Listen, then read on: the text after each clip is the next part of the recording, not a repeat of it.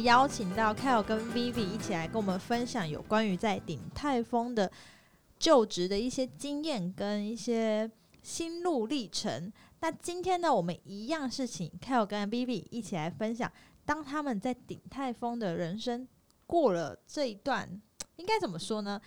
这八年中，其实太多东西可以跟大家分享。那上集他们包袱太重了，所以我下集决定要让他们大展他们平常私底下不为人知的一面。一样，我们来介绍一下他们两位，欢迎 Kyle 跟 Vivi。OK，又不回答，两次两次都不回答，我这次不会剪掉啊，因为上次上次开场的时候他们也是这样沉默，害我整个觉得这空气冷到不行。我们太有默契了，我们就看谁要先讲这样。对，好，我们上集有提到关于鼎泰丰的一些心路历程，那这集一样，我们第一个问题我就直接来一个比较硬一点的。当你们两个同时，因为我知道你们两个其实晋升的时间都差不多，一样都是。因为你你的年姐姐的年资比较浅一点嘛，你是七年多，对，然后哥哥是八年快九年嘛，我们两个是同一期的，对，我是九月入职，他是十一月入职，所以基本上你们是同期。我不能算，可是我那一期已经都走光了，我就是黏着他们啊，抓着车尾灯，就是你想说拜托拜托让我跟着你们这一起一起走，这样没错没错。当你们的年资越高。主管的阶阶级越高，我知道姐她是你的，你升上去的时间比较快一点，到组长这个部分。那当你今天哥哥你听到他要升为组长了这件事情，你内心有什么样的看法？看法吗？你会不会觉得？你会不会觉得有一点不公平？我跟你说，我没有，你完全没有吗？我完全没有哎，你完完全我还是觉得说哇。好棒哦！就是我是真的是身为为他开心，会是为他开心那种，好棒哦！嗯，你很值得当当组长，你付出这么多，你当然要当组长啊，要不然嘞。哎，跟大家说明一下，组长的这个阶级其实已经算在一个公司里面算不错的一个位阶，因为再上来可能就是呃副主任，然后主任，再就是店长了。副主任我呃，副主任、主任，然后见习副理、副理，然后才会是经理。经理，经理的成绩没有认真研究过哎。对，但是但是因为那是对你们来讲太遥远了，可能开友会担到啊，当到，或者我们等待他喽。我们先等他。但是目前现在的在组长在一家店的阶级，其实已经算是还蛮重要的，而且是应该算是可以独当一面的一个。阶级了，那今天他爬上去，你你先上去了，你会现在问到你，你会觉得对他会尴尬吗？会什么？对，会不好意思吗？也不能说不好意思，因为每个人爬的阶级不一样，你会他比我值钱，对，因为你比他值钱，你又是他的好朋友，有晚来，我们是看能力往上的，现在怎样要开始内斗了？是不是？当时你上去的时候，你有会？对他不好意思吗？或是任何的内心的想法？我觉得可能因为我们真的非常好，那所以我觉得对他，我好像没有没有觉得说我上去怎么样，但是当然会觉得说，也希望他可以赶快有一个晋升考，然后也希望他可以赶快跟我一样。对，就像即使我现在离职，我都说你赶快再往上好不好？你不要闹了。就是我会很希望他。我们是蛮互相看好对方的，但但是如果你说今天这个人如果他能力不到，我们自己都没有认可的时候，就会觉得如果这个能力不到的人，但他却可以升，心里就觉得为什么？凭什么？但是我觉得我们对彼此的认可是有那个程度在，所以我们比较不会对彼此有这样状况。可是当然，在一个公司里面，一定会有几个主管是你们没有办法认可的，那。当你没有办法认可这个主管的话，你要改变你自己的方式是什么？我觉得要要看怎么样称之为这个状况，因为有一些是资深人员，嗯，那他的职称可能比我们高，他可能是副主任，可能是主任，是，但他不一定真的可能在处理的事情比我们多。就要看这个状况。那有一些真的是主管，就可能又是我们上面，所以我觉得每个人遇到的情况不太相同。如果说以今天真的是我在对抗我上面的，我本人比较白目，我就是会去，你会直接说，我知道，对我直截了当的跟那一位主管说，也是要看人，然后也是要用不同的人、不同的主管要对不同的方式。那我觉得其实这也都是要在这几年中获得的。我记得我在当初有很不喜欢一个主管，就我没有办法认可，我觉得他的能力。怎么可以这样？就是也没有达到这样的标准，那他怎么可以是这个职位？或者是有时候他讲我的东西，或者是我提供的意见，他都甚至可能没办法吸收。呃，也不是说吸收啊，他可能没有办法接受。是，我就会觉得明明就是给好的建议，可是这主管却没有采纳，我也会觉得很不平衡。对，所以。我觉得后来也每次遇到不同状况之后，像我后来知道这个状况以后，我就直接去讲，我不管了，我不管三七二十一，我讲的是我讲了，那不做是不做，那就不关我的事。那你今天去讲了这件事情的时候，主管对你的看法是什么？他给你的 feedback 是什么？还每个主管不太一样，那就针对于你刚刚就说你很看不惯这个主管，他给你的某一个时期啦，对，我对我说说某一个时期，他给你的。那个回馈是什么？其实当时当然，那个主管我觉得他也有相对他自己的压力，然后当下他可能就说好，他知道了，可是没有后续，或者是说好，今天先一个，就是 今天改天这样子，再再继续讲这样。那我觉得可能当然，因为呃前可能有讲到说有一些出差经验，所以有时候可能我。你看到的是视野比较广，对，就是可能思考到不一样，或者是我觉得哇，我这次去哪里出差回来，我看到什么东西很棒，好想分享。但是可能在需要去思考到现场营运，他有没有这个主管他自己有没有能力跟精力去做这些事情？是，就是也许他当时是没有办法负荷。那我觉得这这个主管其实我到后来有直接的去挑明，就是我没有直接的去讲说，哎，我觉得当时为什么没有。没有去接受这些或者怎么样，他其实我觉得给我的可以接受的吗？对，甚至我其实我们有一个算福利吗？就是乐活老师，嗯，就是大家就是定期要去一个身心治疗的部分。我觉得在底泰方因为压力太大，所以公司提供 他们也知道我们压力很大，所以公司提供了一个还不错的就是福利制度，就是你在大概在半年或是一年之间，你可以去。跟心理智商师去咨询你在工作上或是生活上的任何问题，但是我觉得有点不太保险，因为 他都会把你讲出去。对对对，有些老师都会把你讲出去，有些很不专业，都不知道那个病人的事情不能大跟大家讲嘛。所以要先跟老师声明说这不要讲。对对对对。但是你有去谈论这件事的时候，老师有去帮你做个解决吗？我觉得应该是讲说。老师要在访问一个人之前，他都会问当店的人、当店的主管是怎么想你的，知道你有哪些状况，然后在聊天的时候跟你旁敲侧击，对，或者是就是其他人的回馈，他可能透过你同期或者是不同期的人在聊天过程中有提到你，他都会作为你知道，就是一个小小的笔记，笔记，然后列为你的个人参考值。那刚会讲到这，是因为我觉得。记得有一次去乐活，就可能刚好是那一段期间，然后那个老师就说：“虽然你这样觉得，我虽然我这样觉得这个主管，可是他是很看好我的。虽然他觉得，呃，我叽叽喳喳，就是我可能会给了很多的回馈跟意见，可是他觉得我是有在思考，我是有在想，然后我有在成长，就是不是我想的这么负面，就是他。”都没有要理会我，也许是他当下没办法做，所以我觉得我有就此有稍微的释怀一下，释怀有稍微的改观，就是他不是全然觉得我不好，可能他当下没有办法去承受我提供给他的东西，这样，所以我觉得不同的经验都可以让你有不同的感受啦。没错，虎哥有吗？你有感受？你是不是要睡着了？你还在吗？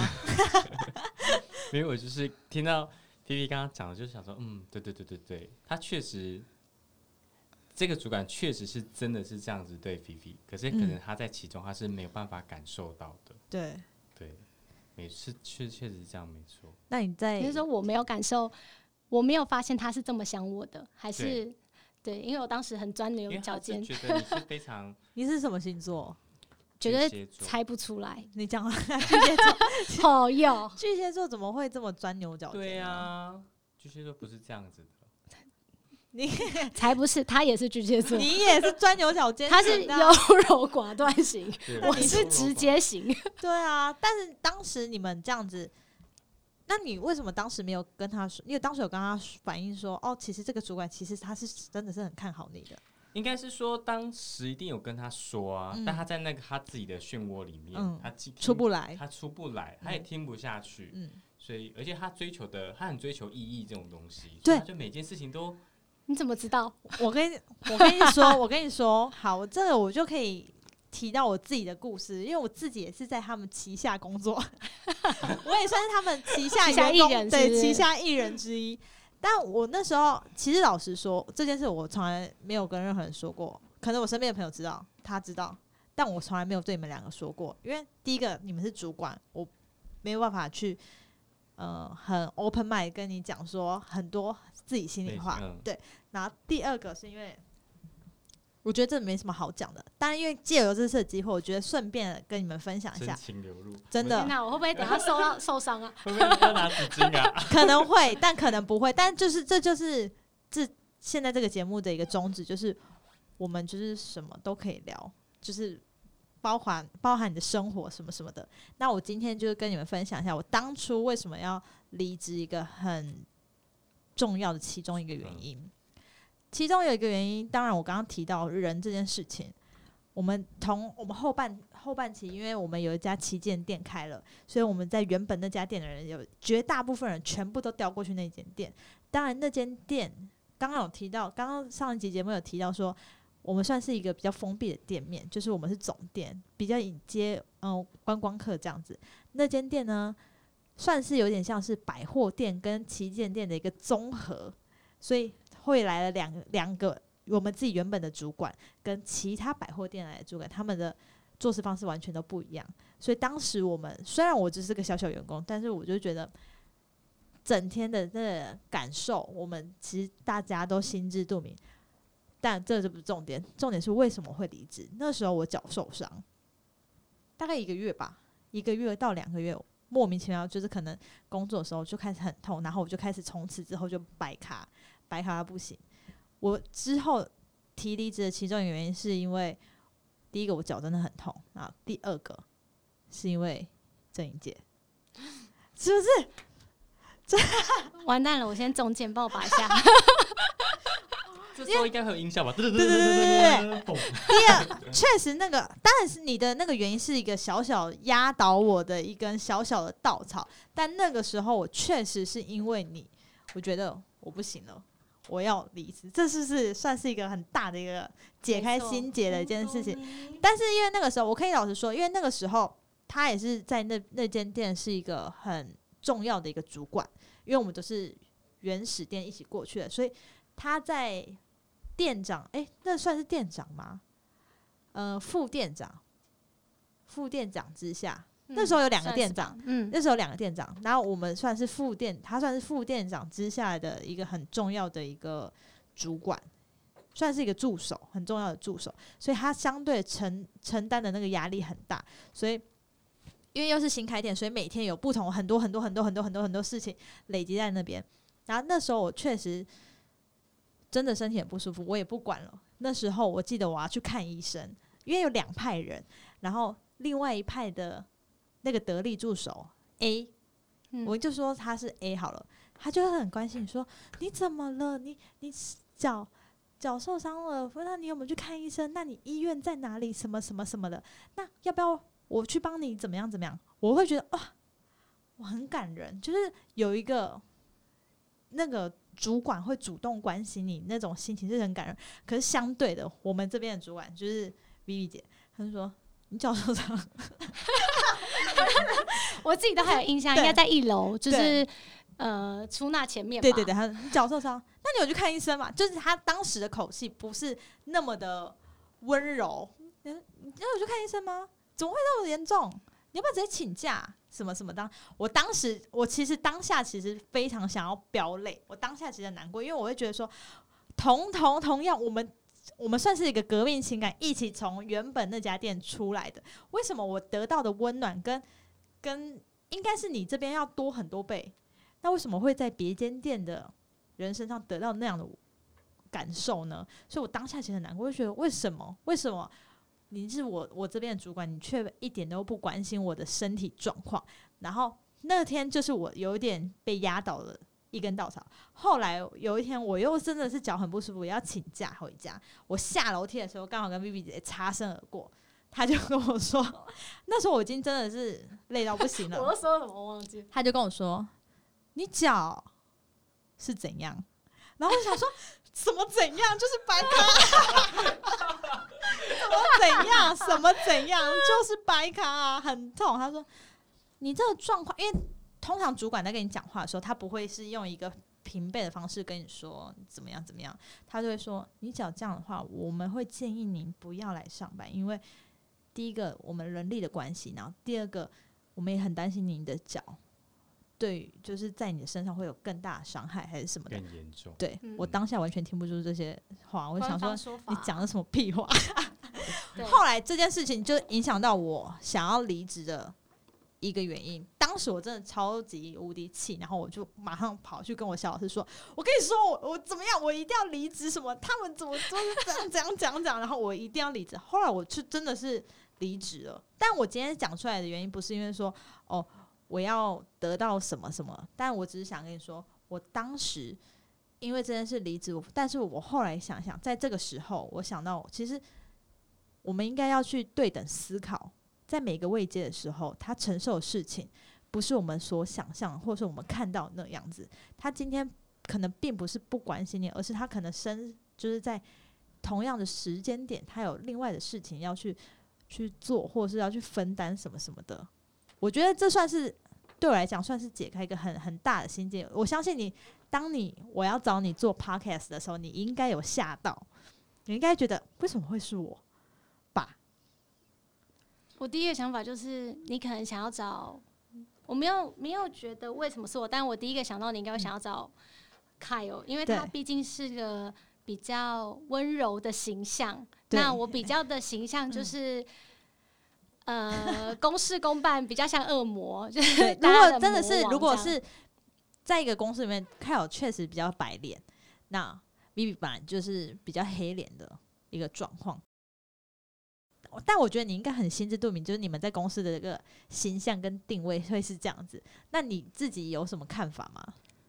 自己哦，自己有什么看法？我觉得可能个性本来就不太相同。毕竟就像他可能讲到，我很在意意义，我很要求事情一定要照什么走，然后或者是我今天有这个问题，我一定要得到答案。对，所以。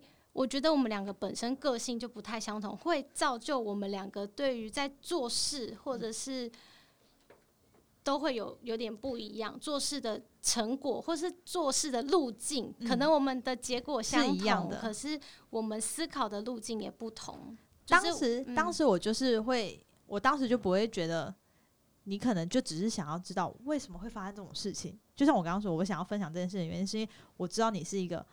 想要知道答案的人，你就会一直问说这个答案是什么？为什么会这样子？为什么什么？这你所有的细节什么什么你都要知道。所以我当时我当时听到的时候，我并不觉得你可能只是想要知道为什么会会你脚为什么会受伤？那你为什么不去看医生？为什么这么严重？什么什么的？当时我的心情就觉得说，你为什么不关心我？没错，这是顾及心理层面，但对以主管当时的层面，变成说，其实我们在工伤，就是不一定这个东工作，呃，不一定你的受伤是在公司造成，可是我们需要去问到的东西很多。对，我们有一个 SOP 需要问的问题，几月几号几点钟在哪里？然后因为什么样的事情发生？然后受伤之后你有没有去看医生？是，然后。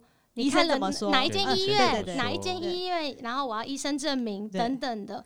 然后，所以我觉得，当确实刚刚的情况，我因为我都还记得刚刚最最后那个擦肩而过，我不记得。嗯。但是我有印象中，我还要去去关切你的脚当时怎么了？因为我记得当时对，确实刚刚有说到，可能像不能说两派，就是两个比较不同的正在融合的族群，对对群体，对对。但是它相对，它不需要去成。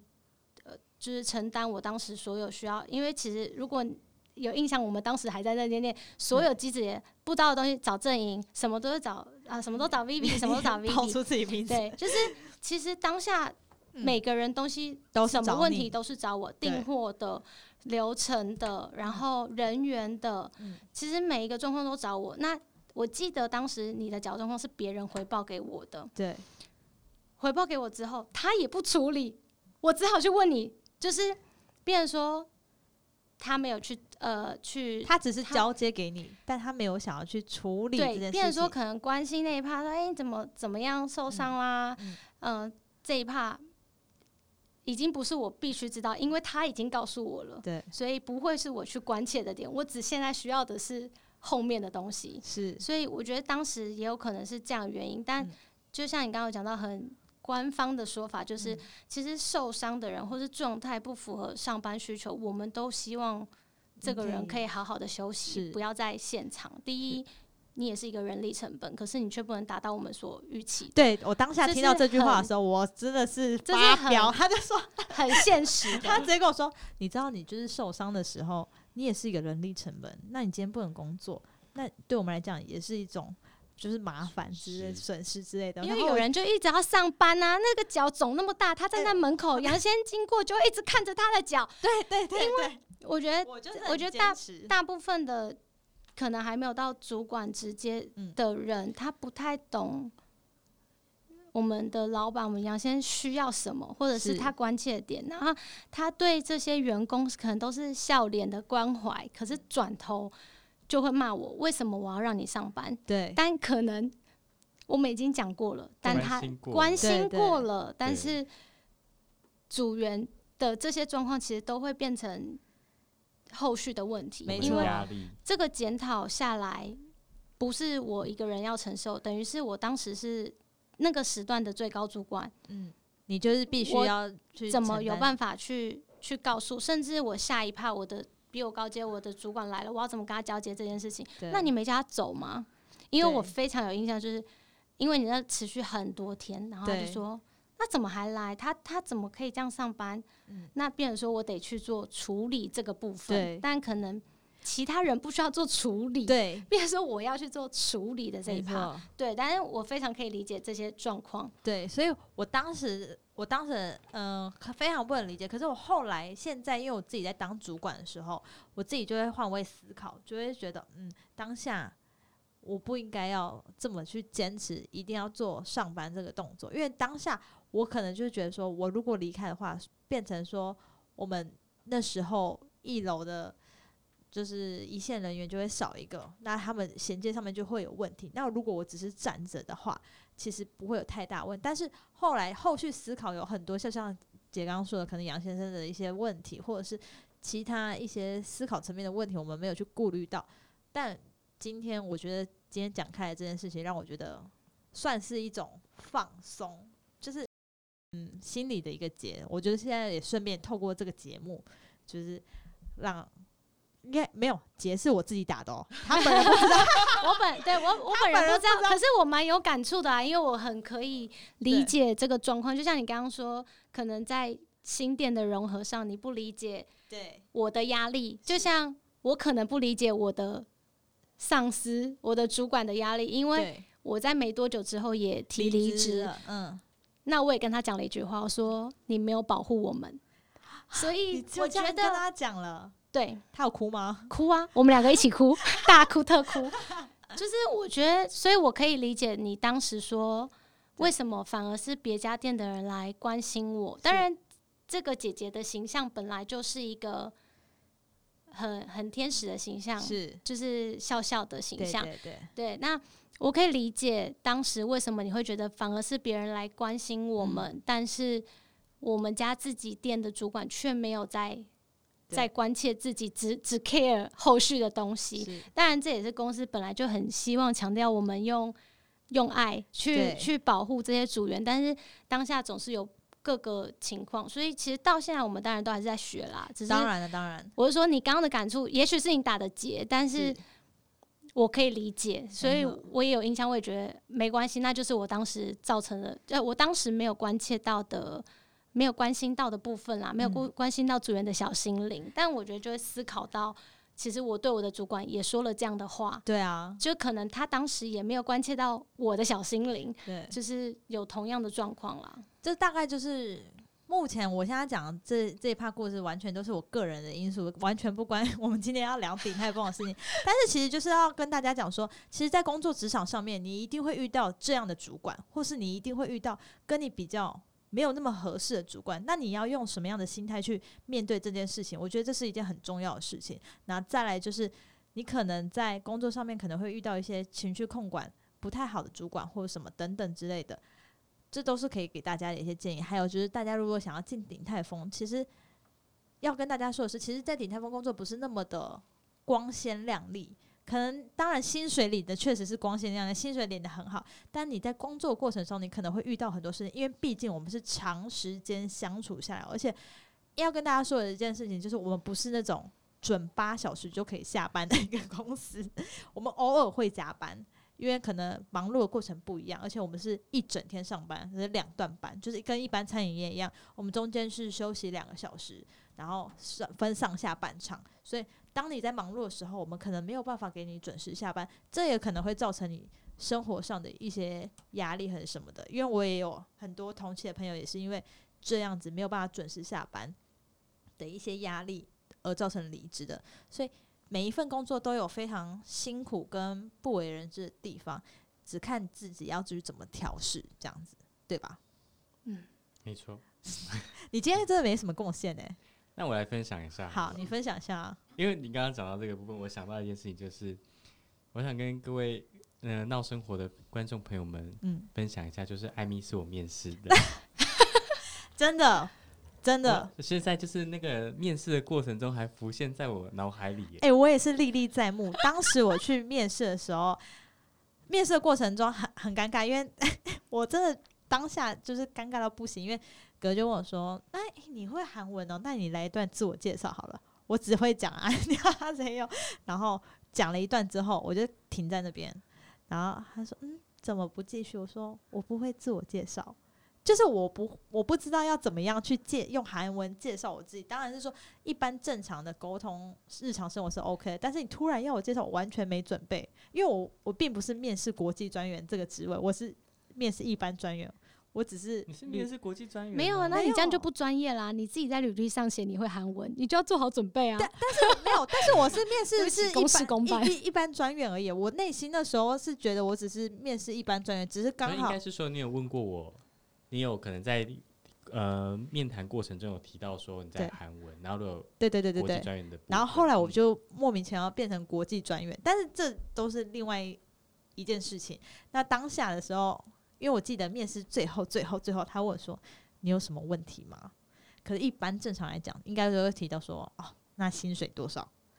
因为面试过程中，你不会跟我记得你们面试的时候不会跟面试者提到薪水的部分吧？因为其实他们在求职，他们在面试前就会收到公嗯司寄的资料，他就会有薪资，而且其实薪资非常透明化，上网就可以看到。对，所以我们会询问说有什么像有你还有什么问题？嗯当然有些人还是会可能没有做好准备跟功课，就是他对不知道说大概薪水，他们还是会询问。嗯可是我们最后还是要问一下说，哎、你有什么相关问题？例如是工作上面啊，什么都可以问。嗯，那我就问了问了艾米说，你还有什么问题吗？你当还你你还记得我回答什么那 那你说，说，那请问我什么时候可以来上班？我直接问我，因为我会觉得说，因为他我在上网爬文的时候，我就说，因为为什么我会今天会有鼎泰丰这个这一趴是因为我在上网爬文的时候，其实我根本就爬不到在鼎泰丰的任何工作经验的分享。也不会有任何，顶多大家都是跟刚刚一开始所说的，就是面试，然后试做，然后等通知这样子，其他都没有了。所以我就会很想做一集这件事情。然后那个时候我上网看的时候，他说你光是要等，就是下次要试做的时候，他们就是他们就说哦，那我们可能会电话再通知你哦。就等了一个礼拜，我等不下去，我急性子，我就是很急，我就说那我那我什么时候 可以就是试做这样子？我我直接跳起来去看行事列，我就说好，等我马上 看。你当下听到我我我问这个话的时候，你有吓到吗？其实不会，因为公司就教导我们说，如果你遇到好的求职者，嗯你就要想办法留住他。是所以当初面谈的时候，我我已经忘记韩文那一 part，、但是嗯整体的面谈过程中，我觉得非常的顺。那这个人也是我喜欢的人，嗯所以我就想说，好，我就是要他了。那嗯他最后最后一个问题就是，呃 居然这么直接，啊好啊，那你要这么直接，我就给你直接一点，我就跟你约哪一天有没有空。对，他就直接跟我讲说，那就是可能因为通常我们面试完之后，可能嗯求职者可能会等到可能下个月或者下下下不会到这么快一个礼拜之内。他直接问我说，那你下礼拜有空吗？我哦哦，下礼拜这么快？我说嗯有空有空，我们就来了。然后当下我还记得我试做的时候，其实给我们一线一个很资深的韩文组的的那个姐姐带那个面试带那个试做的，她当下她也是，她也是就是很健谈的一个人。然后我当下面试的试做完之后，我就说：“那你觉得我会上吗？” 我就是很白目，很勇敢，我就是很白目的求职者。我说：“觉得我会上吗？”然后当下那个带我试做的那个组员，他就有点吓到，他说：“呃，我觉得你会。”因为其实大家知道吗？就是你在带试做的时候，有一个专门，也是像小老师的人带你做一些试做的一些动作。其实你的考评或什么，只是他在打，他可以有那个就是有决定权，说要不要让你上。没当然还会有其他的相关主管会给一些评分，但他其实就握有一个一半的权利。听完的时候，我就觉得超级无敌开心。我立刻我还没接到通知，我回去说我上了，我上了。可是当然，当然这份好险没有失望，真的，我如果听到没上，我可能就是到再底要躺在地毯上哭。这哭啊，然后会 抗议之类的吧。但是其实我觉得鼎泰丰对我来讲是一个职涯生活上很重要的一个回忆，因为在这边工作的时候，我学习到很多。嗯，可能一般工作没有办法接触到的，比如说像我刚刚说的服务贵宾，或者是你去在外面做外汇，或者是像姐姐提到的，就是你去出差的一些经验，或哥哥提到的客人的一些回馈，这些都是一个非常难忘，你可能一辈子在可能外商公司没有办法得到的一些感受。那今天在最后呢，我想要请你们两位分享一下，如因为你们现在已经过了三十大关嘛，你们两位已经过了过了三十大关，那你想要对十年前的自己跟十年后的自己讲一句话，那两句话是什么？你们可以思考一下。对于踏入职场这十年的自己，有什么话要说吗？哥哥先说，感觉你有很多话我。想要先听艾米说，十年前嘛，我还没到十年呢、我最多就是五年。可是我们也没到十年啊。好，我们就才疑惑，想说，嗯，所以我们就取得一个平衡嘛，就 二十岁的自己跟三十岁的自己，哦，你们可以。我、如果我有还没到三十，我离三十还有那一二三四四年，还有四年，我还有四年的时间思考，所以我想听一下你们自己对于二十岁的自己跟三十岁的自己有什么样的看法跟感受，或是感触。因为我离职了嘛，嗯那离职就会面临到啊，刚刚也有讲过，就是我个人非常在意意义，然后我很追求这间公司可以让我学到什么东西。那确实我在泰丰的经验，其实我学到非常非常非常多不同层面，然后也有很多不同的经历。我觉得这是一个我不会后悔。就是我绝对不会后悔说啊，我进了泰丰这一段时间，或者是我待了这么久的时间。但是如果要回到十年前，我还是在大学生的时候，我会让我会希望我自己是多看看，然后多接触不同的产业，然后甚至是可以学好你当时的。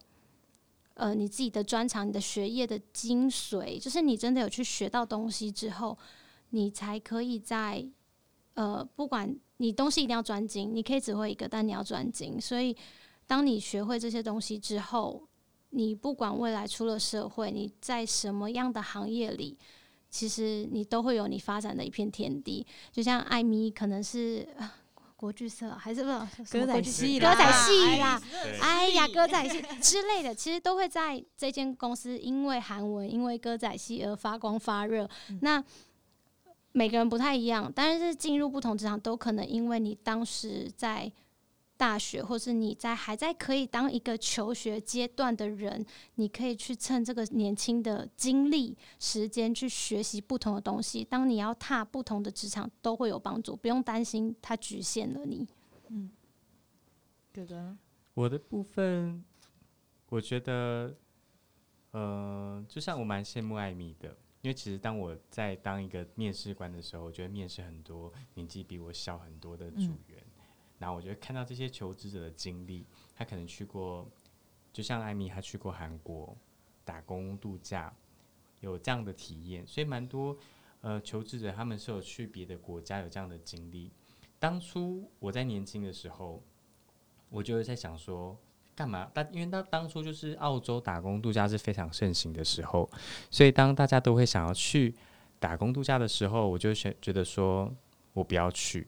这时候不就是应该要好好上班吗？就直接赚钱啦，谁在那边跟你打工度假？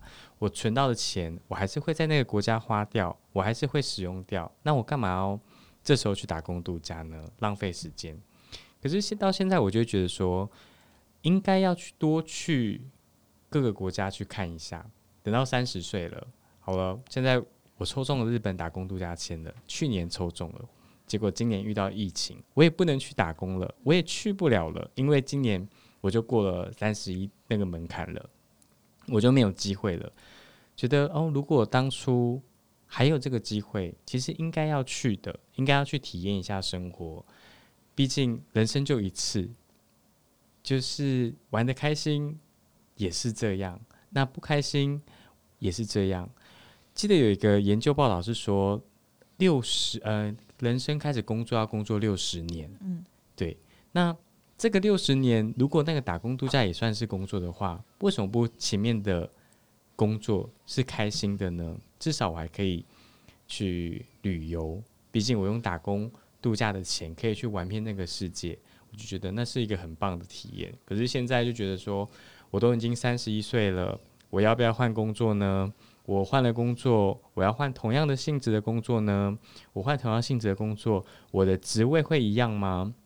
如果我的职位会一样，我的薪水会一样吗？嗯，会被太多这种东西给牵绊住。对，那要离职吗？对，当然无时无刻都有倦怠期，就是每天都觉得说我在这个工作已经受够了，很烦，很厌烦。可是现实面呢？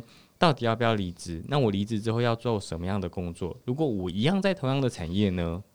我一样也会遇到这个产业会面临到的问题。如果我要跳脱这个产业，那我就要从零开始，从头去学习这个东西。那我身旁这个同事呢，就是活生生的案例。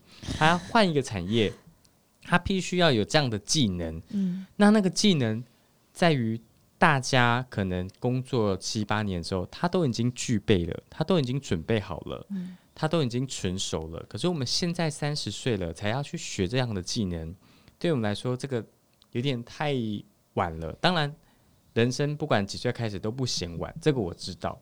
可是，我觉得这是心中的有一个坎过不去。对，就是比较反骨啦。就是 我觉得你比较反骨，我觉得你的个性跟我一样，我可能到三十岁，可能想要。再换一个跑道的时候，我我会觉得我不管，我就是要冲，那就是人生的意义啊！我是男生啊，我就是家里会给我这样的观念啊，例如说爸妈要给你的压力也很大，对他们就觉得我是长子，我是应该你看弟弟都做这么好，弟弟怎样怎样，然后那个隔壁谁谁谁家小孩怎样怎样的，他们就会拿这种压力来。可能开开玩笑的时候，每个家庭都有啦，就像我妈一直拿钱压我一样，其实都会有，一切都会有。但是我觉得，在这过程中找到自己自己的价值是最重要。无论你做什么样的行业，我觉得开心跟找到自己很舒服的位置，那是很重要的事情。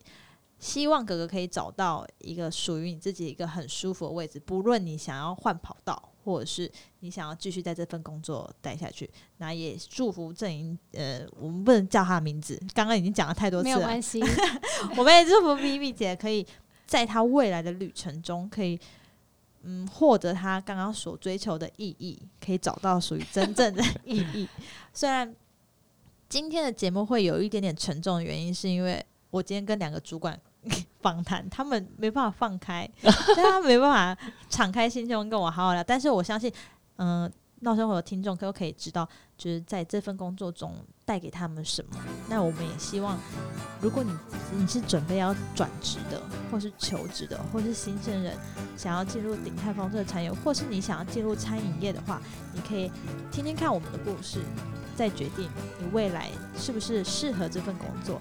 或许这份工作会带给你更多的动力，或是你干脆就是直接转行之之类的。谢谢你们收今天收听我们这次的节目，也谢谢两位今天特别来参与我们这次的访谈。谢谢大家，谢谢谢谢安妮邀请我们。